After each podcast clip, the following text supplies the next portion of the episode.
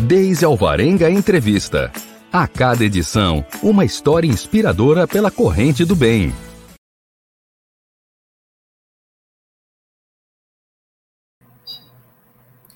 Olá, hoje é quinta-feira, dia 25 de março de 2021.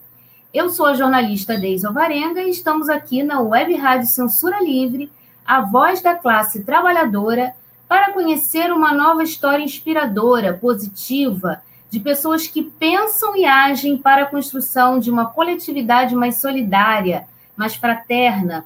É o que a gente chama da nossa corrente do bem que precisa ser sempre enaltecida, incentivada e estimulada. O Dom Olá também é o jornalista Antônio Figueiredo, sempre apostos aqui na parceria, no comando de som e imagem, no estúdio da Web Rádio Censura Livre, em São Gonçalo, região metropolitana do Rio. Vocês não veem, mas ele sempre faz aquele sinal positivo, desejando que tudo corra bem. A gente agradece e diz que com certeza ocorrerá. Finalmente, cumprimentamos aqui a nossa convidada desta edição, a enfermeira Débora Rangel e autora do livro Lágrimas de Superação, que, que pretende desmistificar a epilepsia. Olá, Débora!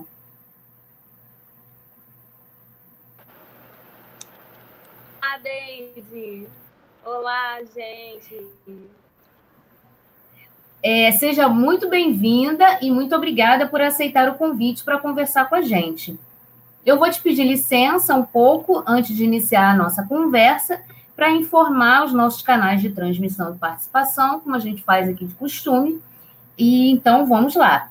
Você aí pode nos ouvir pelo celular, pelos aplicativos de rádio, como Rádiosnet, através do qual você encontra a Web Rádio Censura Livre ou no nosso aplicativo próprio, atra através da loja de aplicativos Play Store.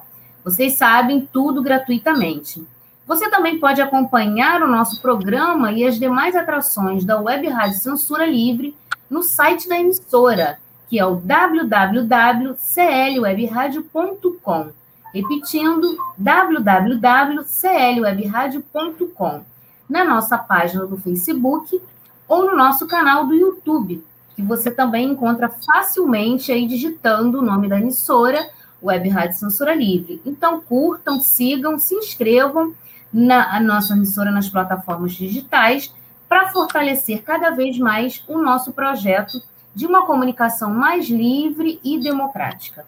Temos ainda como canal de participação o nosso WhatsApp, que é o 9, código de área 21 9 6553 8908.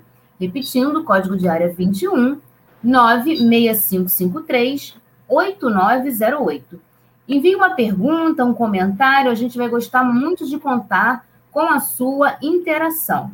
Se você também quiser mandar uma sugestão de pauta para o nosso programa ou outro programa da emissora, anote aí o nosso e-mail, que é o contato CLWeb, tudo junto, contato clweb, clweb, arroba clwebradio.com. Então, esses são os recadinhos que a gente sempre coloca aqui para iniciar a nossa conversa hoje. Está é, aí na tela, para quem está ao vivo, o nosso e-mail, contato clweb, arroba clwebradio.com. Então, estamos aqui com a Débora Rangel, enfermeira, que vai conversar com a gente hoje sobre a questão da epilepsia e ela escreveu um livro sobre isso, ela vai detalhar tudo para a gente. Mas antes da gente iniciar o bate-papo sobre o nosso tema de hoje, que é a desmistificação, né? A luta contra o preconceito da epilepsia, a Débora vai fazer uma apresentação pessoal, como a gente sempre pede aqui, os nossos convidados. Então, quem é Débora Rangel? Então, é, a Débora Rangel é a mãe do Bruno, é, é a mãe de epilepsia, é a enfermeira, né? É a mãe que dedicou a sua vida a estudar para que hoje é, a história de superação em relação à epilepsia, é, usando as dificuldades para galgar novos é, novos passos, alcançar novos caminhos, conquistar a verdade, conquistar o coração das pessoas, é, possam ser alcançados. É, a Débora Rangel é enfermeira, né? Antes de tudo, eu sou a esposa do Bruno, sou a mãe do Bruninho, sou enfermeira, sou pós-graduada em neurociência. Faço a direção da Associação Brasileira de Epilepsia no estado do Rio de Janeiro. E hoje eu estou aqui, né, juntamente com vocês aí, para trazer algumas verdades a respeito da epilepsia. Bacana, Débora. É, como eu disse, né, a gente vai conversar aí sobre essa importância da luta para a gente combater a desinformação e o preconceito contra essa síndrome, né, que é tão falada, mas eu acho que a gente conhece muito pouco. Como muitas muitas coisas, né, a gente tem o senso comum sobre a opinião para tudo, mas a gente não sabe, né? Então o canal sempre é a informação, que a gente se esclare, a gente esclareça, é, tem informação sobre os assuntos para que a gente possa de fato conhecer é, e não ficar só para propagando né, coisas erradas. Então, a gente sabe que você tem um trabalho aí profissional por conta dessa sua experiência pessoal, mas antes da gente detalhar tudo isso, eu acho que o básico para a gente é a gente saber o que é a epilepsia, né? Então, fala em linhas gerais aí para gente o que, é essa, o que é essa síndrome, como que ela se dá. Faz um resumo aí para gente, por favor.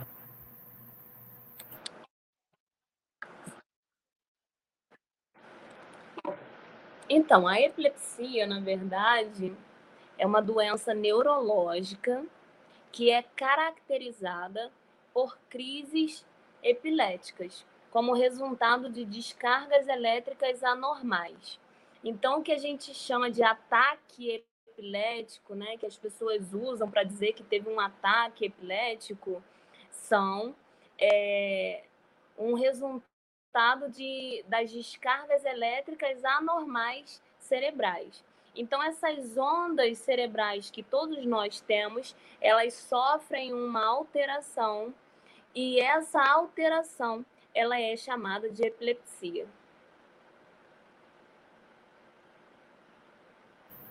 E, e, essa síndrome, né, essa doença, Débora, a gente tinha conversado um pouquinho antes, né, no primeiro contato que a gente fez para combinar a sua participação, ela pode se dar em qualquer momento da vida, né?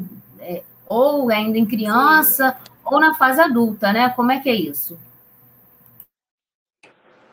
Então, a epilepsia, ela é uma doença muito comum, né? É, é a segunda doença neurológica mais comum no mundo, é a epilepsia.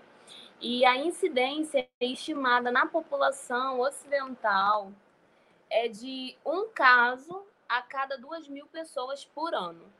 A incidência de epilepsia é maior no primeiro, no primeiro ano de vida, né? E ela aumenta a, depois de 60 anos de idade. É, e a probabilidade de ser afetado ao longo da vida com epilepsia, ela é de 3% a 5%. Então, assim, a epilepsia ela pode acontecer em qualquer momento da vida, mas o mais comum é na infância ou na fase idosa, né, quando chega de 60 anos para lá. E a chance de você desenvolver epilepsia no decorrer da sua vida é de 3% a 5% ao ano. Entendo. Eu conheço até algumas pessoas que desenvolveram a, a doença até já, digamos, idosas, né? Depois de 60 anos. Algumas outras na fase adulta, entre 40 e 50, mas eu conheço até casos de pessoas que desenvolveram bem, bem com uma idade bem mais, digamos, avançada, né? Tendo vivido aí uma, uma maior parte então, de anos, né? tendo uma vida mais intensa. Pode falar. Então, o que acontece? É, na infância, a criança está é, tomando forma ainda, está amadurecendo ali o cérebro, está amadurecendo os órgãos, e aí pode acontecer que nesse amadurecimento ocorra né, o desenvolvimento ali de alguma coisa que algum problema que, que sinalize ali. Muitas das vezes essa epilepsia que é infantil, ela a criança faz o tratamento e depois dos sete anos de idade essa criança faz o desmame e fica sem remédio, porque foi no decorrer do desenvolvimento cerebral, do amadurecimento ali do cérebro. E na fase idosa, pode acontecer o fato de desenvolver epilepsia por conta também é, do que a gente sofre, né? A gente tem perda de água no organismo, a gente já não tem mais aquela oxigenação, né, de um de um jovem, né? O cérebro já não recebe mais tanta informação ali de oxigênio e nutrientes, e as células, algumas já morreram, que são os neurônios, e aí pode acontecer essa alteração, e aí os idosos é, é muito comum que desenvolva epilepsia na, na fase idosa, né? Então, nesse meio que não é nem infantil e nem é idoso, tem de 3% a 5% de desenvolver, né? A chance de desenvolver. É, porque a epilepsia ela tem várias causas também. Sim. É, eu, eu ia te perguntar um pouco sobre essas causas, né? O que, que desencadeia e também é, é, o que leva também a esse preconceito em relação à epilepsia é, é o fato das crises né, que as pessoas têm. Mas antes da gente continuar aqui, eu vou registrar aqui a participação do nosso querido amigo Almir César Filho, que está acompanhando a entrevista. Ele é nosso companheiro aqui na rádio. E logo mais ele, ele vai apresentar o programa Economia é Fácil, sempre com um tema interessante, para também, a gente está usando essa palavra aí, desmistificar, né? Desmi é, é, tornar mais claro esses, esses assuntos econômicos, né? Ele nos ajuda aí a abrir a mente e entender melhor essas questões econômicas. Então, a gente agradece, manda um beijo para ele, ele está sempre ligado aqui na gente.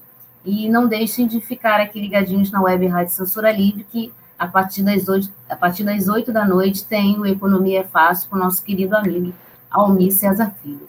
Então, continuando aqui conversando com a Débora Rangel, hoje sobre é, a luta contra o preconceito da, da é, é epilepsia, é, eu estava perguntando para ela sobre as causas, o que, que desencadeia né, essa, essa síndrome, o que, que leva qualquer um de nós a desencadear esses, é, essa síndrome, essa doença.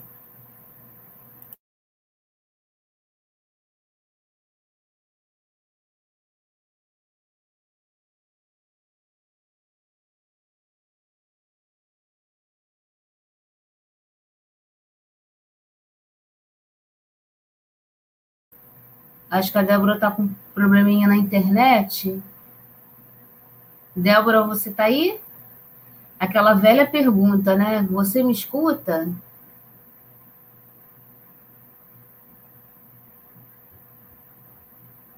Vamos esperar um pouquinho.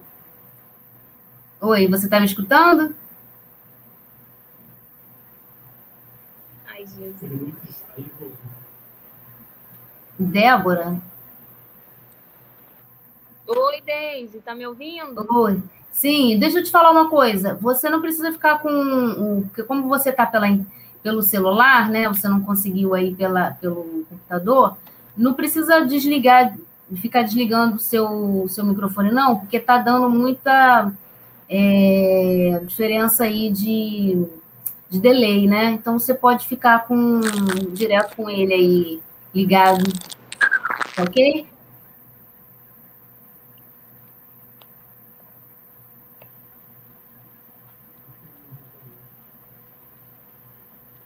Tenta entrar e sair novamente.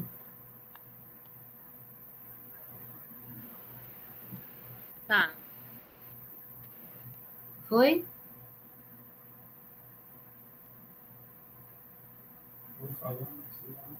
Tá. Então, hoje a gente está aqui com a Débora Rangel para falar sobre a questão da epilepsia. Amanhã é o Dia Mundial de Combate à Discriminação da, é, da Epilepsia e ela está com probleminha de, na internet dela. Já já ela vai estar tá de volta aqui para continuar a conversa aqui com a gente. Ela deu uma congelada no vídeo. Eu pedi para ela sair e retornar. Ela está voltando aqui. Já já ela está voltando para a gente aqui. Então, você que está nos acompanhando aí pela Web Rádio Censura Livre, também se você tiver alguma dúvida sobre esse tema, sobre esse assunto, pode postar aí na nossa transmissão que a gente vai passar para ela para que ela possa explicar as dúvidas que vocês tenham, né? Você pode ter aí algum caso na sua família, no seu círculo de amizades, embora é, essa doença, assim, quando a gente fala, as pessoas normalmente têm alguma noção do que seja, mas ainda há muito preconceito em relação a isso. A Débora está voltando aí. Oi! Oi! então vamos lá.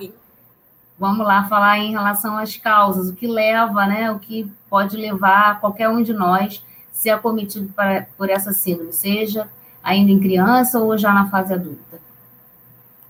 Então, tem o fator principal, né? Que é o fator genético. Tem esse fator que eu te falei que é do desenvolvimento, né? Do amadurecimento do, do cérebro. E também das perdas que a gente tem na fase é, idoso, né? Na fase de, de idoso e tem a, a questão de acidentes, né, de traumas, que a pessoa pode desenvolver ali uma lesão e, e tornar-se uma pessoa com epilepsia através daquela lesão. E a gente chama de uma epilepsia focal, porque há um foco ali, né, que é aquela lesão, de repente causada por um trauma ou por um tumor ou por algo assim. Então a gente tem alguns fatores que podem é, desenvolver a epilepsia.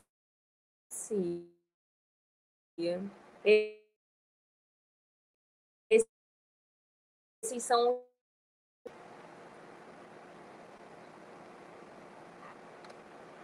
Daisy? Você está me ouvindo? Sim, você está me ouvindo bem, né? Tudo bem? Tudo bem. A internet está meio dando um, um drible, tentando dar um drible na gente, mas a gente vai prosseguindo. Eu não tô te e Débora, ouvindo. Você não tá me ouvindo? Tá me ouvindo agora? Agora tá ok para você? Eu tô te ouvindo. Eu não tô tá conseguindo tá te ouvir. Não? Mas eu saí do mudo aqui e tô tranquilo aqui.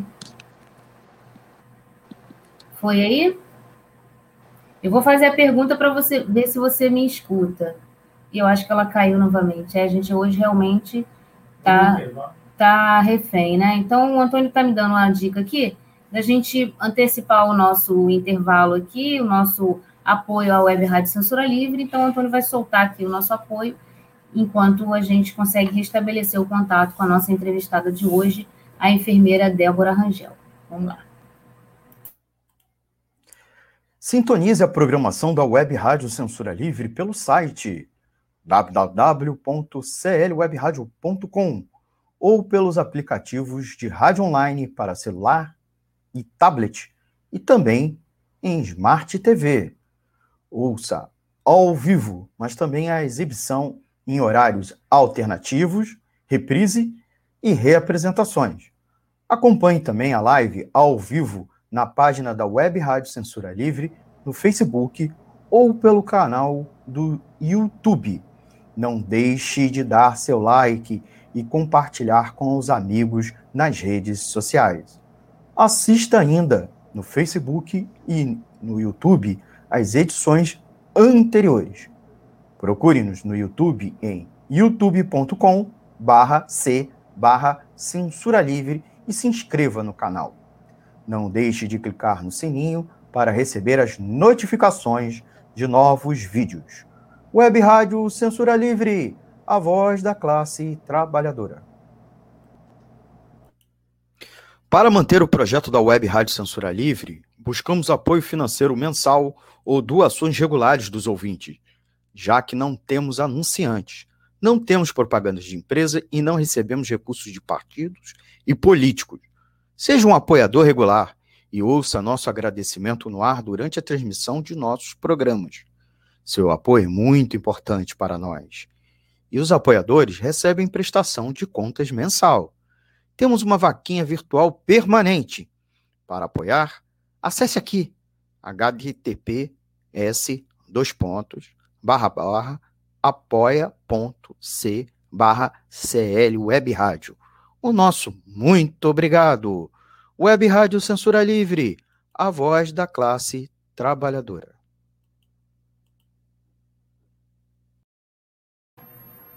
Então, esse aí foi o nosso recadinho de apoio à nossa emissora, Web Rádio Censura Livre, que é uma emissora sem fins lucrativos. Todos nós, comunicadores aqui da Web Rádio Censura Livre, somos comunicadores voluntários, não recebemos nenhum tipo de remuneração para fazer os nossos programas e contamos com o apoio das pessoas que acreditam no nosso projeto de comunicação.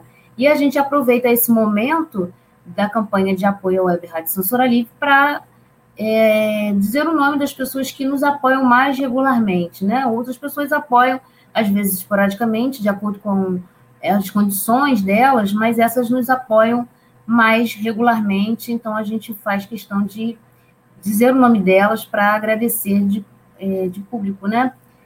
Então são elas: Adir Luz, Adriano Espíndola, Antônio Felipe, Carlos Augusto Machado, Daniele Bornia, Gelta Xavier, José Manuel Faria, José Eduardo Peçanha, Sandra Vargas, Simone Terra e Wendel Setúbal. Então é isso. Voltamos aqui com a Débora. Débora, você está aí agora, né? Tranquilo? Você me ouve? Estou aqui. então vamos lá. Vamos lá, internet.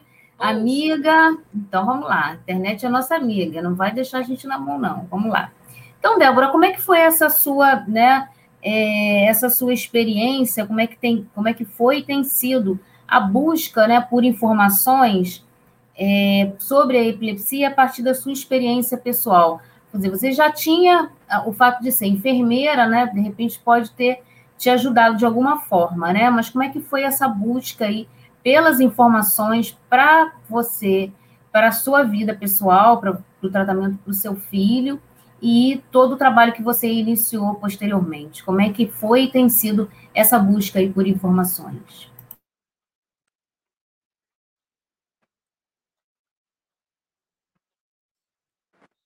Então, Daisy, é, eu me tornei enfermeira é, pós-diagnóstico do meu filho. Quando houve o diagnóstico de epilepsia, ele tinha seis anos de idade e eu não tinha profissão, né? Eu era dona de casa, é, fazia unha, trabalhava em casa, eu não tinha uma profissão. Porém, eu fui confrontada a enfrentar aquela diversidade. E aí eu resolvi estudar. Foi aí que começou a minha história de superação eu comecei fazendo o curso técnico de enfermagem, depois eu fiz o curso de instrumentação cirúrgica, e aí eu fui, me matriculei na faculdade para depois me tornar enfermeira. Que bacana, Débora, né? Você se sentiu estimulada a buscar o conhecimento a partir então da sua experiência, né? E como é que foi esse pulo aí? Como é que surgiu a ideia do livro? né, que você acabou de lançar, tem até o cartaz aí atrás de você, chamado Lágrimas de Superação. Eu tenho uma sinopse aqui que, é, que diz mais ou menos o seguinte: Lágrimas de Superação relata a história de uma mãe que, após seu filho receber o diagnóstico de epilepsia, faz escolhas corajosas. Assim, sua história passa por confrontos internos e lutas incessantes, principalmente contra o preconceito religioso. É isso, Débora? É, é, é por aí esse resumo contempla o, o seu livro, que, aliás, é, é a capa, né, o Antônio, para quem está ao vivo aí assistindo com a gente, é belíssima, né? Tem o, o seu nome, o nome do livro, e tem uma imagem sua, né? Com aquela lágrima ainda dentro do olho, mas prestes a cair. É realmente uma, uma capa assim de extrema sensibilidade, extremo bom gosto. O resumo é isso aí? A sinopse do livro é isso mesmo que eu li? Exatamente isso. É, esse tema é, é exatamente a minha vida, né? Foram lágrimas de superação é, e tem sido lágrimas de superação. É, no começo, eu tinha uma pessoa por quem lutar. E eu resolvi não ficar como uma mãe comum numa batalha tão grande. Eu entendi que se Deus me permitiu entrar nessa batalha, não era para eu assistir a batalha, mas sim para que eu tomasse a minha posição de linha de frente e começasse a lutar e para conquistar, né, tudo aquilo que meu filho tinha direito. E a princípio a minha luta foi pelo meu filho, eu comecei a estudar e eu pensava assim, não, eu vou ter que estar dentro do hospital, eu tenho que saber o que fazer, eu tenho que saber o que é isso. E comecei a ler e a estudar e não foi fácil, né? Foram lágrimas e lágrimas de superação. E com o tempo eu me apaixonei por essa luta. E hoje eu não sou mais só a mãe do Bruno. Eu sou a mãe de epilepsia, né? Eu tenho vários filhos roxinhos e a minha alma hoje tornou-se roxa. É, hoje a minha luta não é somente pelo meu filho. A minha luta, a minha causa é a epilepsia e eu tenho filhos e filhos e todas as pessoas que que estão inseridas nesse contexto que é a epilepsia é, não está só, pode contar comigo. Eu estou aqui no Rio de Janeiro, São Gonçalo, num lugar bem, bem distante, mas você me acha aí. E eu estou aqui para te ajudar. Bacana. Seu filho hoje está com quantos anos? Já quanto tempo você está nesse caminho aí para dividir a sua experiência e somar força com as outras pessoas na luta contra o preconceito aí da, da epilepsia?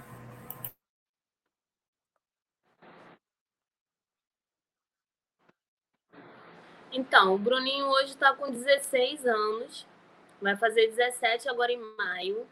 São uma década, né? E um ano de luta, de batalha. Não foi fácil. Não é fácil para uma mãe ser confrontada né, com uma doença que ainda é tão temida e ainda falta muita informação sobre ela e ela sofre muita discriminação e preconceito.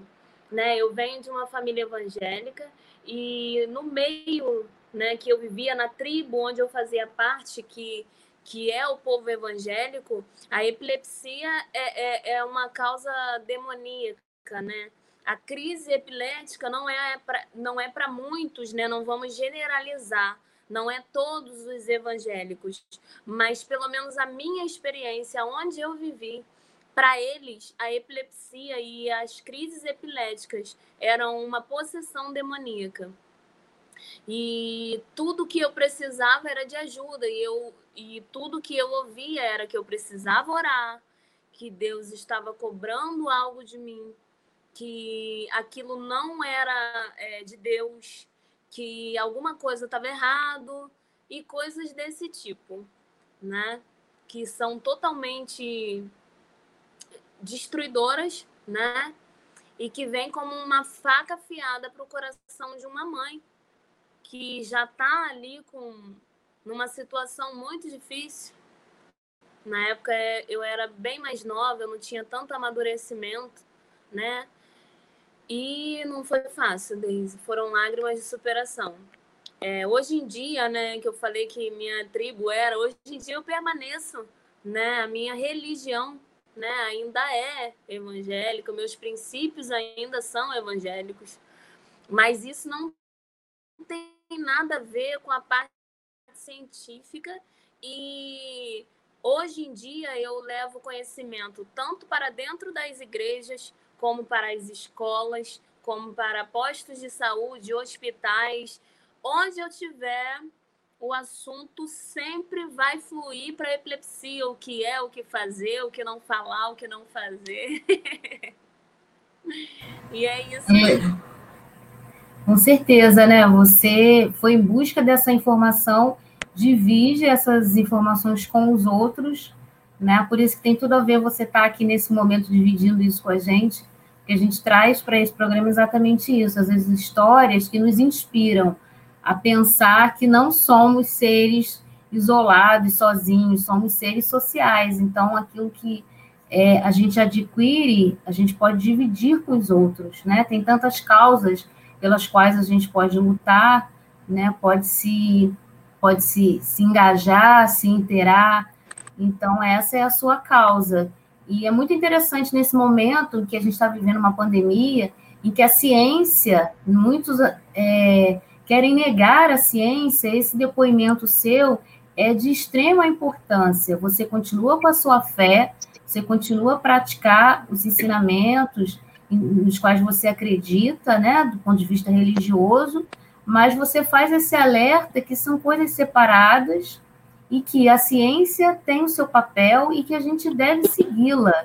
Né? Nós temos doenças que precisam ser combatidas. E nesse momento que a gente está vivendo, né, infelizmente, esse caos sanitário, principalmente no nosso país, esse seu depoimento ele se torna muito mais importante, embora a gente esteja falando de uma outra doença, esse é, essa sua explicação aí tem tudo a ver com esse momento que a gente está vivendo. Eu acho que é, o que, que você acha disso? Você acha que, que é por aí mesmo?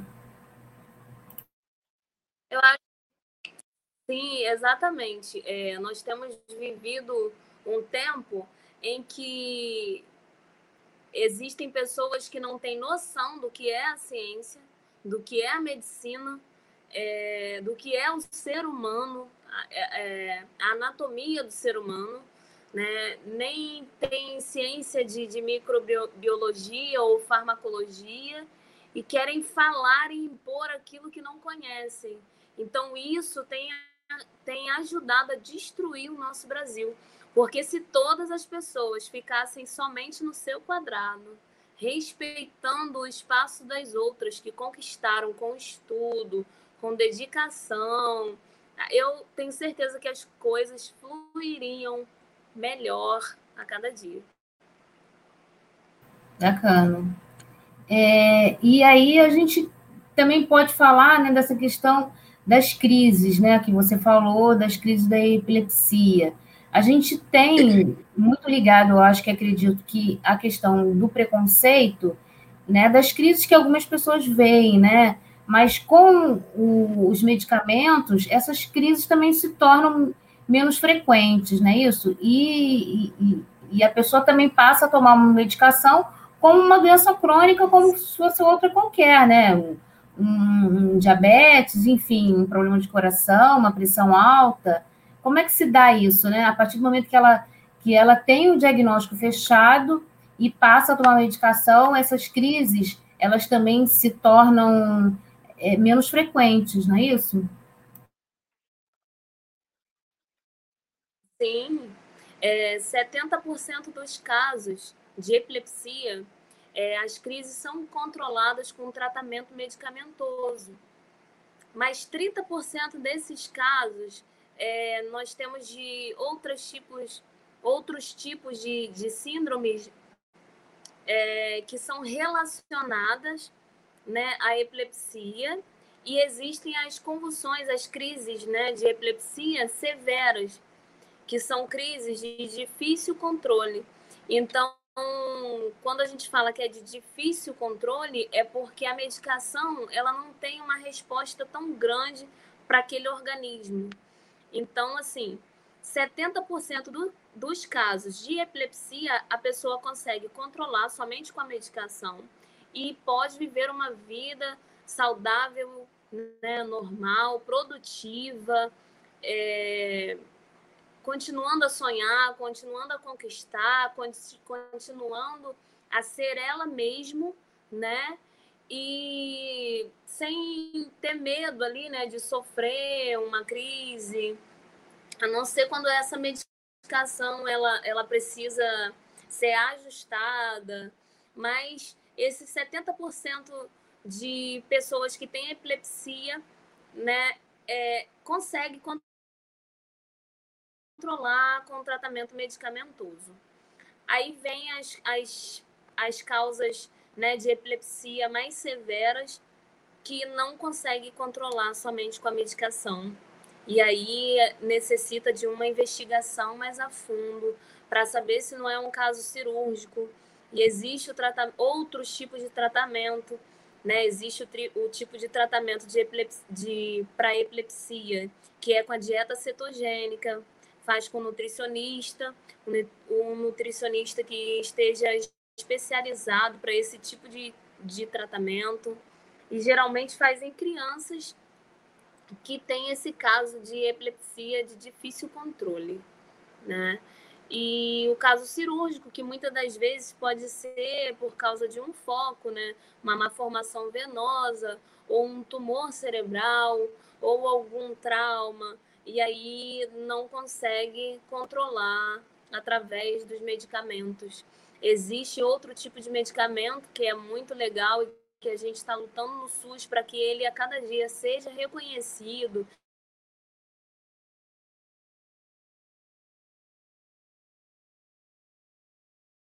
E que tenha facilidade. Daisy? Sim, é, acho que também deu um probleminha aqui na internet. Você, agora você está me ouvindo? Ah. Sim.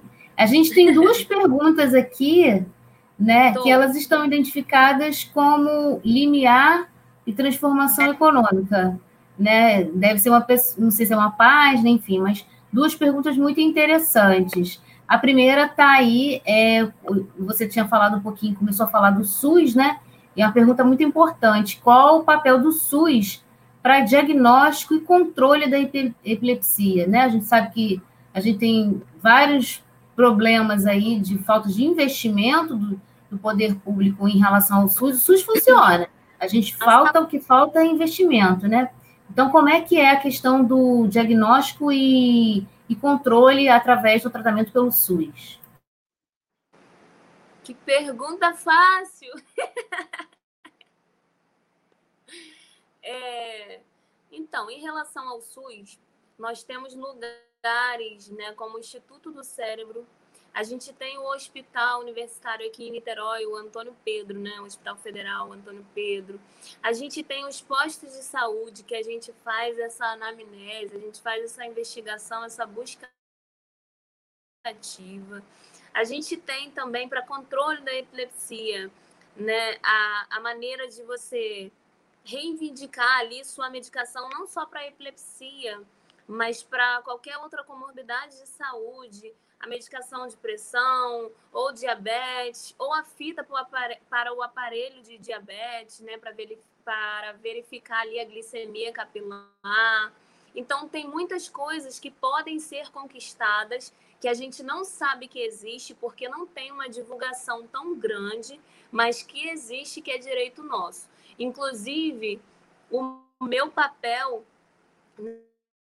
né, como representante dessas pessoas é orientar os familiares, né, as mães, os paizinhos ou os filhos que cuidam dos seus pais que têm epilepsia, é, para seguir por esses caminhos que eu vim quebrando a cabeça e, e, e, encontrei, porque eu tive ajuda, sim, mas foi muito pouca, tá? É, até eu encontrar, eu encontrar o caminho certo, eu quebrei muito a cara, né? Eu, eu passei por muita coisa, mas hoje em dia o caminho que eu trilhei e o que eu conquistei, eu passo para todas essas pessoas que entram em contato comigo, que me procuram, inclusive você que está aí, paizinho ou mãezinha, ou familiar dessa pessoa que tem epilepsia, ou você mesmo, né? O meu mundinho roxo. Eu quero te dizer que você pode me adicionar nas redes sociais, mandar ali mensagem. Ah, Débora, eu estou precisando conquistar uma medicação pelo SUS. Como que eu consigo um tratamento pelo SUS? E eu vou te orientar tá? Esse é o meu papel, essa é a minha missão de vida. Vai ser um prazer. Bacana. Enquanto você falava aqui, Antônio também está colocando aí o, a página que você tem, né? No Facebook, através da, da qual você vai respondendo essas perguntas, dando essas orientações que é o Facebook Anjos da Epilepsia. Então, as pessoas colocando essa descrição aí, elas vão chegar até a Débora. E a gente tem aqui a outra pergunta, que a gente agradece aí a participação, perguntas muito interessantes e muito boas que acrescentam muito aqui a nossa conversa com a Débora Rangel. É, em relação à pandemia, eu queria até acrescentar, porque eu tinha pensado também numa pergunta sobre isso. Aí a pergunta é o quanto a pandemia vem prejudicando o, o diagnóstico e o controle da epilepsia. Eu acrescento a essa pergunta também é, querendo saber de você se os pacientes com epilepsia que sofrem da, da síndrome, elas também são classificadas no chamado grupo de risco para COVID. Então, aí são duas perguntas em uma: a da limiar e transformação Sim. econômica e a que eu Sim, acrescentei. Porque... Tá?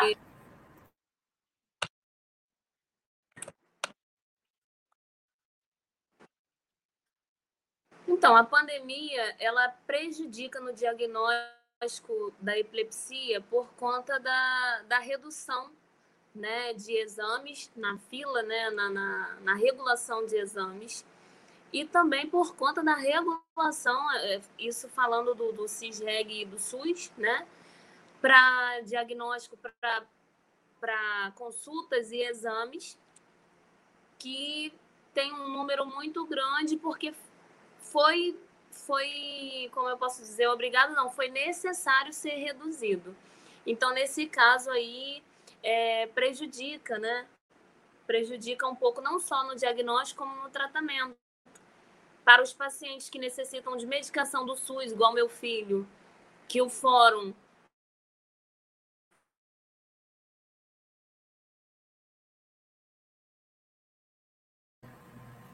A Débora congelou novamente? Eu acho que ela congelou. Eu não consigo mais ouvi-la. É... Como que é online se eu não tenho a informação?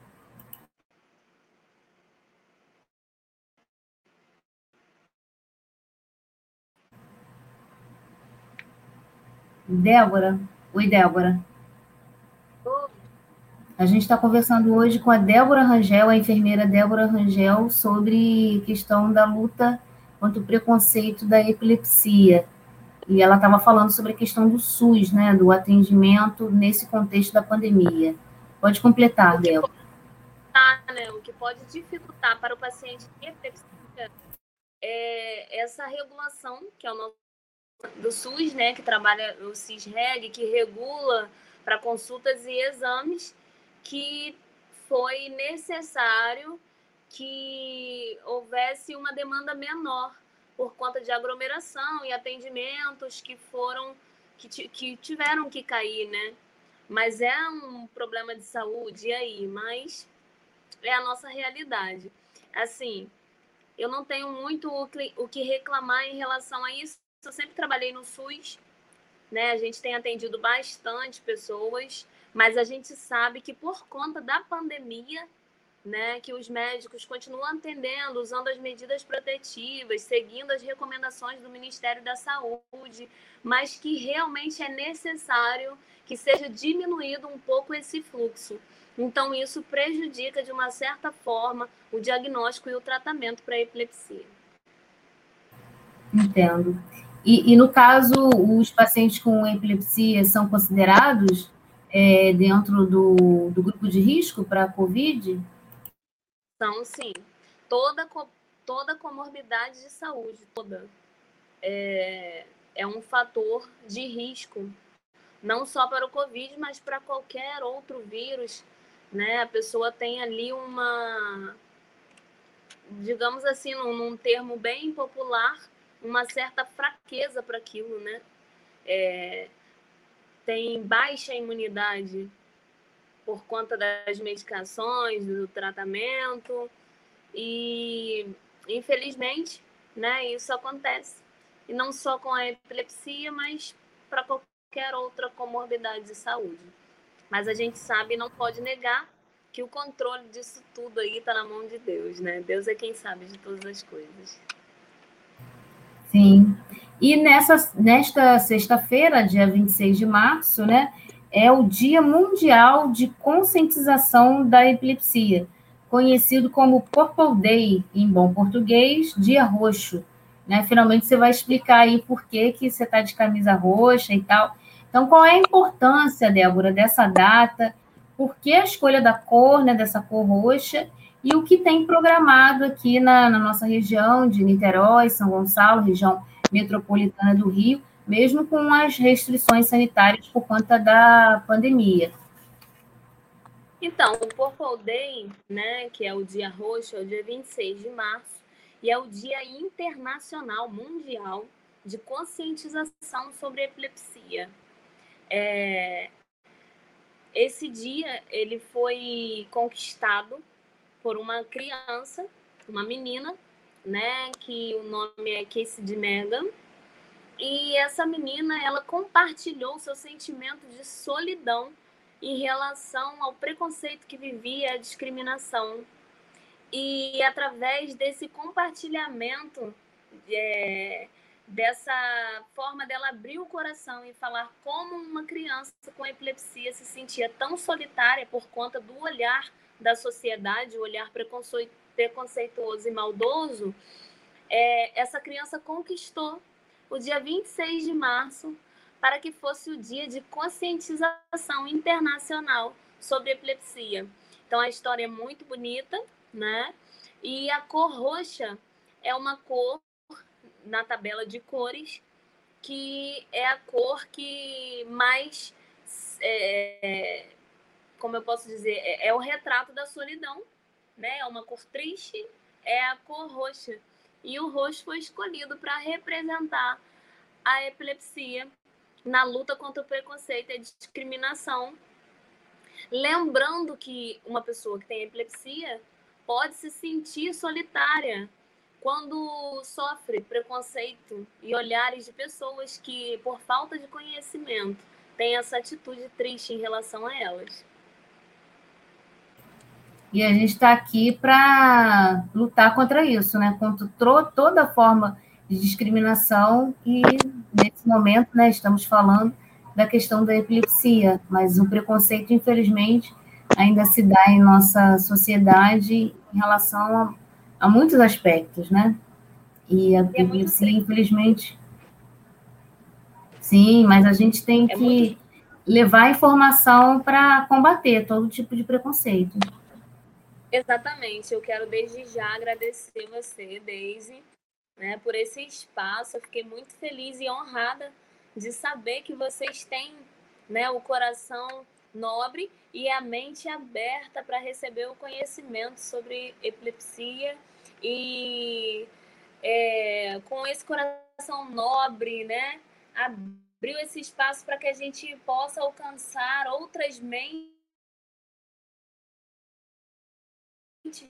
que estão abertas nesse momento para receber, estão aí nos ouvindo. É isso aí. A gente é uma semente e multiplica. Gratidão. Gratidão também por você dividir esse momento com a gente, tão especial. Eu gostaria também que você comentasse, Débora, é, sobre o que a gente deve fazer, né, diante de uma pessoa em crise. A gente até comentou no nosso primeiro encontro, na produção desse, desse programa, que seria até inadequado tentar desenrolar a língua da pessoa, o que é um senso comum, a gente acha que é certo isso, né? Então, orienta a gente aí, o que, que a gente que é leigo, né? Em relação, digamos, aos primeiros socorros, se a gente encontrar alguém aí na rua, em algum momento da vida, o que, que a gente pode fazer para ajudar uma pessoa em crise com epilepsia? Então, a crise epilética, ela não dura mais do que cinco minutos. Ao presenciar uma crise epilética severa, é aquela crise que a gente conhece como epilepsia, porque existem várias outras crises que passam desapercebidos e são epilepsia, né? E coisas que a gente nem imagina que é epilepsia e é, né? Existem crises que a pessoa não perde a consciência porque atinge só ali um foco, né? Essa descarga elétrica cerebral é só é, os dois hemisférios cerebrais eles não são atingidos, então a pessoa não, não vai cair.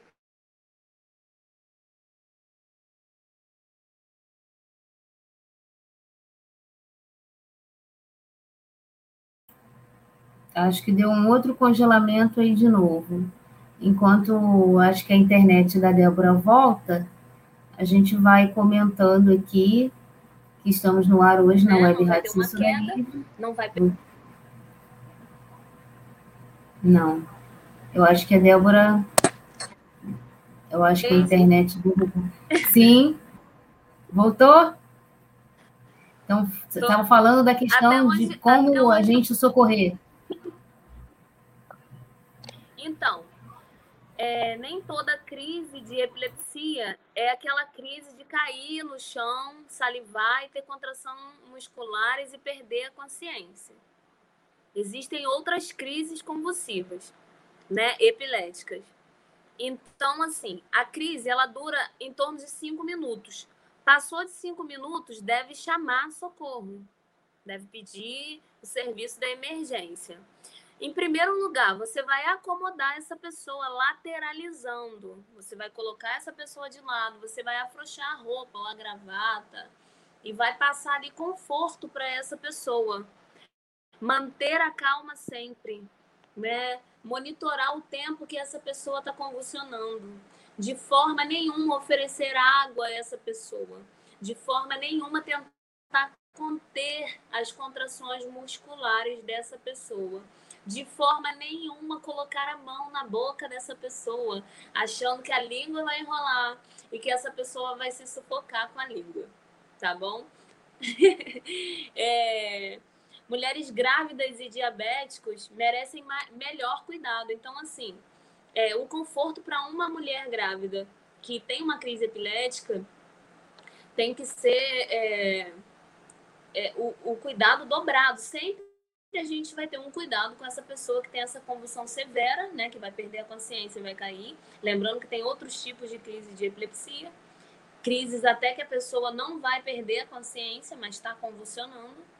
É, você sempre vai, vai ter que é, focar em passar conforto para essa pessoa, proteger, no caso, a cabeça da pessoa e lateralizar. Se essa pessoa vier a vomitar, para ela para não acontecer dela broncoaspirar com a própria saliva, ou se ela vier a vomitar e o vômito voltar, esse, essa secreção, né, não ir para o pulmão e essa pessoa ter uma broncoaspiração e ali ter uma causa é, difícil, né, algo mais difícil do que controlar a própria crise. Então, a pessoa que presencia uma crise epilética precisa manter a calma, e pensar em passar conforto de toda forma para essa pessoa, proteger a cabeça, protegendo se for uma mulher grávida, é, o bebê, né, a barriga, e não precisa ficar tentando segurar a pessoa para impedir os movimentos que são involuntários, que são chamados de contração musculares, que é comum na crise. Então, monitora, poxa, já vai dar cinco minutos e essa, aí chama socorro, tá? Geralmente não passa de dois minutos a crise convulsiva. Se vê que está algo repetitivo, procura serviço emergencial às pressas, tá bom? Nada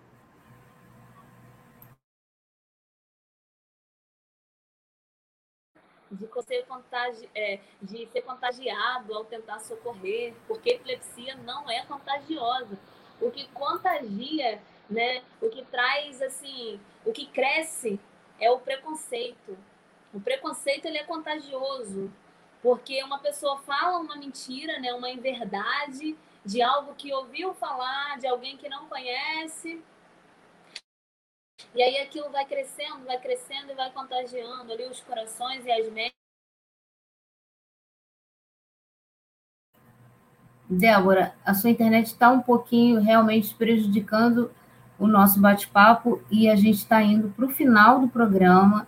Essas dicas aí, essas orientações, na verdade, que você deu nesse último, nessa última sua fala aí, foram muito importantes eu acho que quem estiver nos acompanhando aí vai ficar com essas informações e guardar, né, se em algum momento se deparar com uma pessoa em crise de epilepsia. Para mim, você congelou aqui. Eu queria apenas, eu queria te agradecer e eu acho que ela realmente caiu. Então eu vou, eu vou falando aqui. Vamos intervalo. Vamos intervalo. Vamos a mais um intervalo, então, por favor.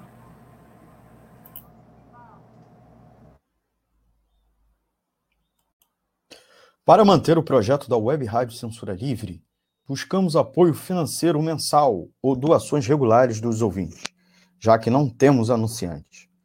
Seu apoio é muito importante para nós. Você pode depositar ou transferir qualquer quantia na conta do banco.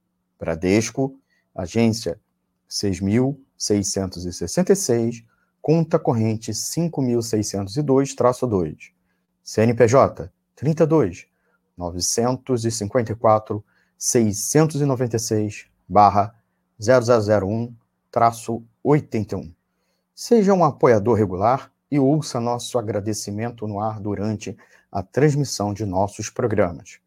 Peça à sua entidade de classe, sindicato ou associação a participar da rede de apoiadores com participação em nosso espaço, em nossa grade e os apoiadores recebem prestação de contas mensal. O nosso muito obrigado. Web Rádio Censura Livre, a voz da classe trabalhadora. Voltamos aqui para agradecer a Débora pela participação dela, hoje falando sobre a epilepsia. Débora, a internet hoje não foi muito amiga nossa, mas você deixou a sua mensagem, informações super úteis.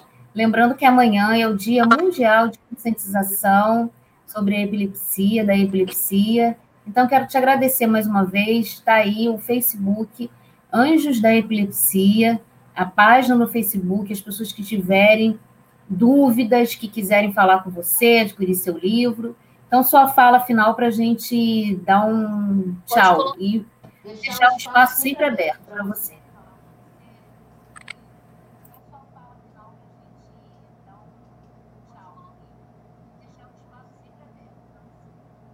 É, no Facebook você e no Instagram você pode colocar Deb com Y epilepsia. É para finalizar, Daisy, se a internet permitir, eu, eu gostaria de trazer seis mitos e seis verdades sobre epilepsia. Dá tempo? Se for rapidinho, você acha que consegue em um minutinho falar? Dá tempo? Um minutinho? Um minutinho dá. Então, o primeiro mito é que é, não,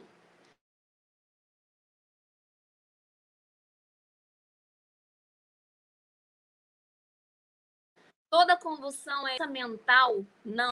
As crises, as crises convulsivas podem ser controladas por medicamentos? Pode.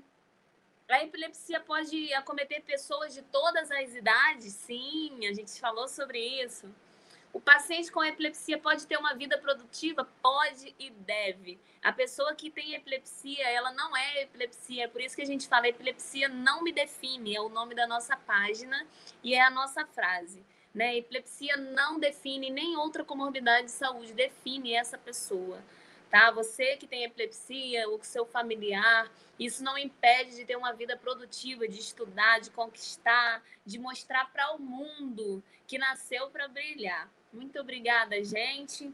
Tá aqui meu filho, ó, meu cérebro, Obrigada, tá, Débora? Um beijo grande para você. Parabéns pela sua luta, pelo seu livro e que a gente possa se falar em outros momentos. Muito obrigada. Obrigada a vocês. Beijo. Valeu.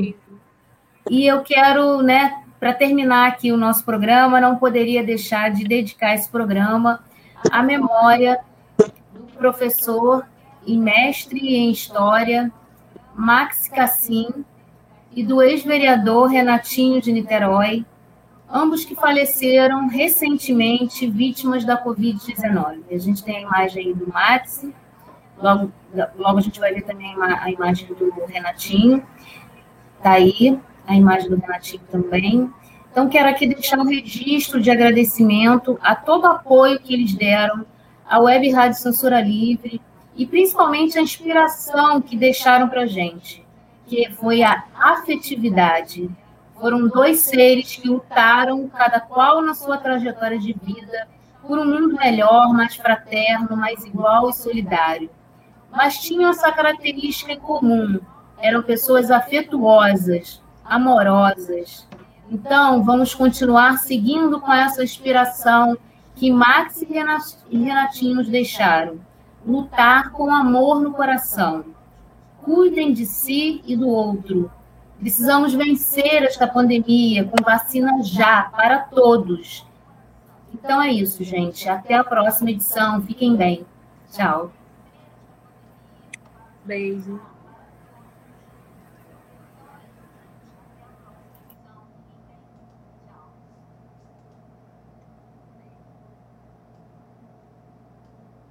Deise Alvarenga Entrevista. A cada edição, uma história inspiradora pela corrente do bem.